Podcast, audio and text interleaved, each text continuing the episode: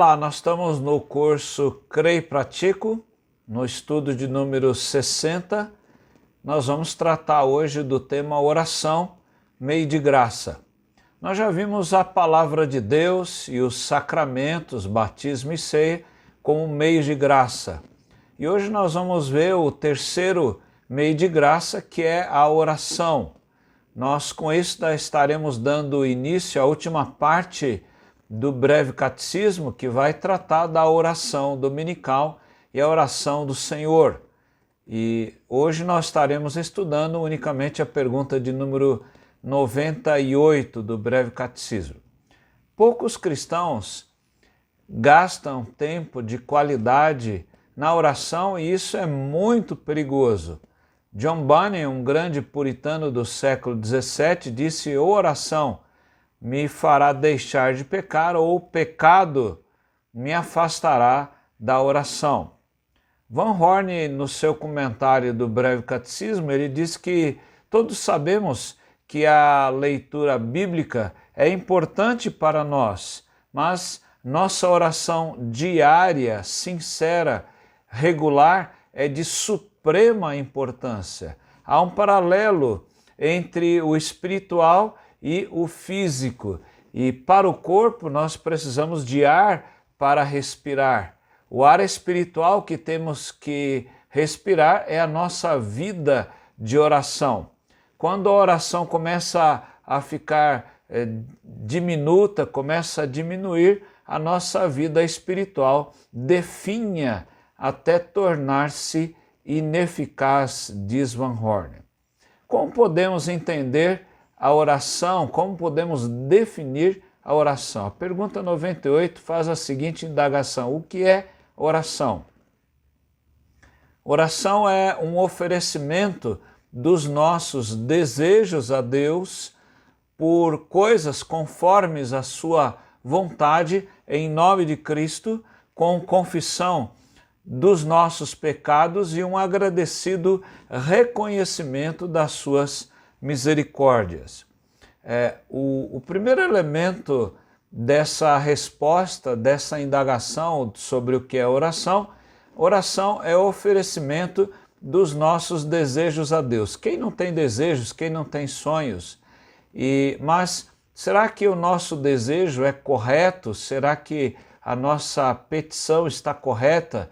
Será que o nosso motivo de gratidão ele é justo? Então, a Bíblia vai nos ensinar é, sobre esse assunto. O Salmo 10, versos 17 e 18, o salmista diz: Tens ouvido, Senhor, o desejo dos humildes, tu lhes firmarás o coração e ouvirás o seu clamor para fazer justiça ao órfão e ao oprimido, a fim de que o ser humano que é da terra não volte a espalhar o terror.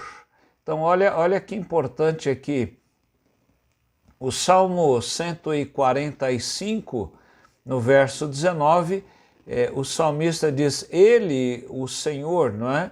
Satisfaz o desejo dos que o temem, ouve o seu clamor e o salva. Então, Deus está pronto para ouvir os nossos desejos, aquilo que nós estamos querendo. Então, ofereça os seus desejos, então, a Deus. Abra o seu coração ao Senhor, em outras palavras. A segunda coisa que os nossos pais de Westminster colocam é que oração deve ser feita por coisas conforme a vontade de Deus.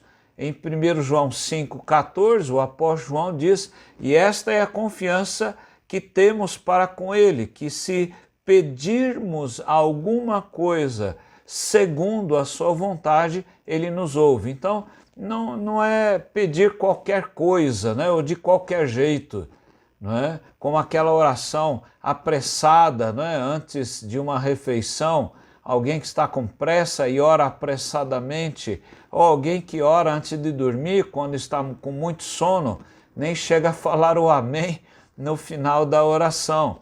Então, o importante é, é, são as pessoas é, pedirem e pedirem da maneira correta, conforme Deus coloca na sua palavra. Não adianta você pedir alguma coisa que Deus proíbe na sua palavra, não é? é ou Deus, na verdade, não, não se agrada daquilo. Então é importante você orar, mas orar por coisas conforme a vontade do Senhor. Não só ofereça os desejos a Deus, mas ore conforme a vontade de Deus, mas faça isso em terceiro lugar em nome de Jesus. Em João 16, 23 e 24, nosso Senhor nos ensinou que nós deveríamos orar no nome dele. Veja o que ele diz: Naquele dia vocês não me perguntarão nada. Jesus então fala aos seus discípulos. Ele diz: Em verdade, em verdade lhes digo, se pedirem ao Pai alguma coisa em meu nome, ele lhes concederá. Até agora vocês não pediram nada em meu nome.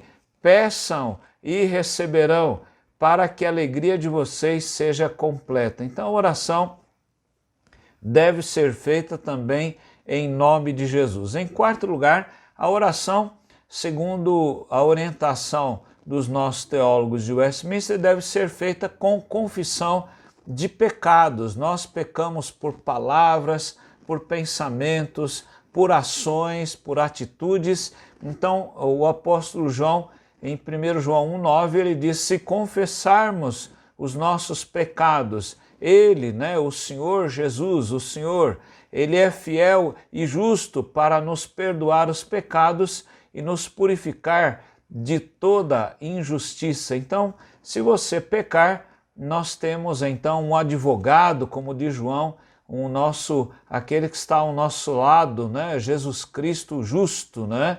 E aquele que pode nos defender diante do Pai como nosso mediador e Senhor, e ele então nos ajudar perdoando os nossos pecados e levando também as nossas orações até Deus. Em último lugar, a oração deve envolver também a gratidão ao Senhor.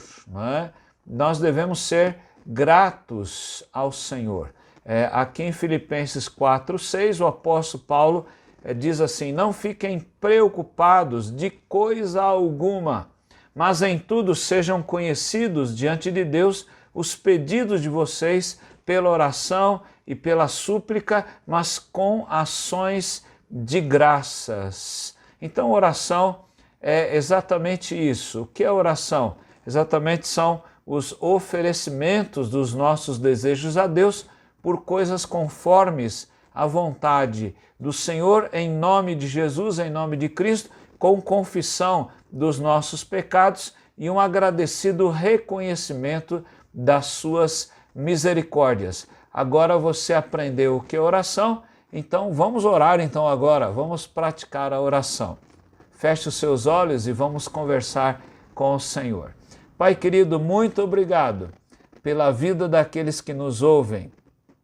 Estimula, Senhor, o teu povo, os cristãos, aqueles que creem em Jesus, para estarem praticando a oração, para que sejam, ó Deus, firmes no Senhor, para que tenham a piedade que o Senhor requer de nós, a santidade, e para que, ó Deus, estejam colocando os seus pecados e também as suas tentações. Estimula o teu povo a orar. É o que nós suplicamos em nome do Senhor Jesus. Amém. Que o Senhor o abençoe e guarde, abençoe você e a toda a sua casa. Tenha um bom dia. Amém.